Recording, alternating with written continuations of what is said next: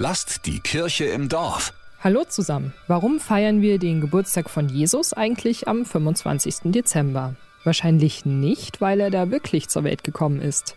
Wie viele andere Weihnachtstraditionen ist auch dieser Termin erst über die Zeit entstanden. Genau darum geht es auch bei der Sonderausstellung Weihnachten im Bibelmuseum in Nürnberg. Konzipiert hat sie Sven Lichtnecker und er weiß auch, was es mit Jesus Geburtstag auf sich hat. Dafür müssen wir nur mal ins Lukas-Evangelium mit der Weihnachtsgeschichte schauen. Lukas erzählt uns zum Beispiel etwas von den Hirten auf dem Feld. Hirten sind aber im tiefsten Winter auch in Bethlehem nicht auf dem Feld. Er hat also garantiert keinen Termin mitten im Dezember vor Augen gehabt, als er seine Weihnachtsgeschichte geschrieben hat.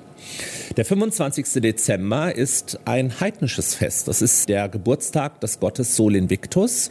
Und der Sol Invictus ist eigentlich im dritten Jahrhundert der Staatsgott des Römischen Reiches. Bis Kaiser Konstantin sich ungefähr 300 Jahre nach Christus für das Christentum entschieden hat. Statt des Sonnengottes Sol galt Jesus als der Erlöser.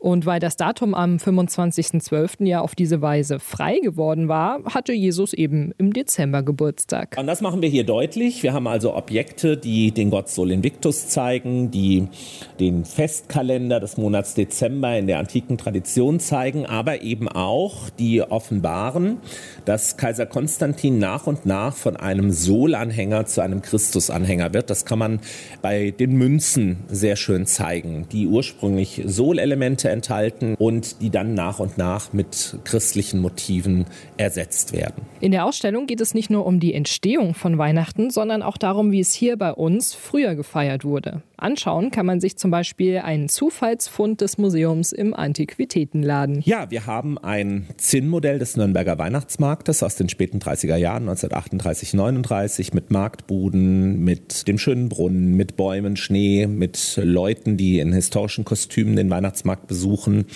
Also so, wie man sich so einen Christkindlesmarkt, sagen wir mal, idealerweise wünscht. Wahrscheinlich sind diese Modelle damals im Auftrag der Stadt Nürnberg hergestellt worden als Geschenke für Besucherinnen und Besucher, sagen wir mal etwas bedeutenderer Natur. Das Modell stammt aus der Nürnberger Zinnwarenfabrik Heinrichsen. Das und noch viel mehr Spannendes zum Weihnachtsfest gibt es noch bis Anfang Februar im Bibelmuseum direkt neben der Lorenzkirche zu entdecken. Lasst die Kirche im Dorf.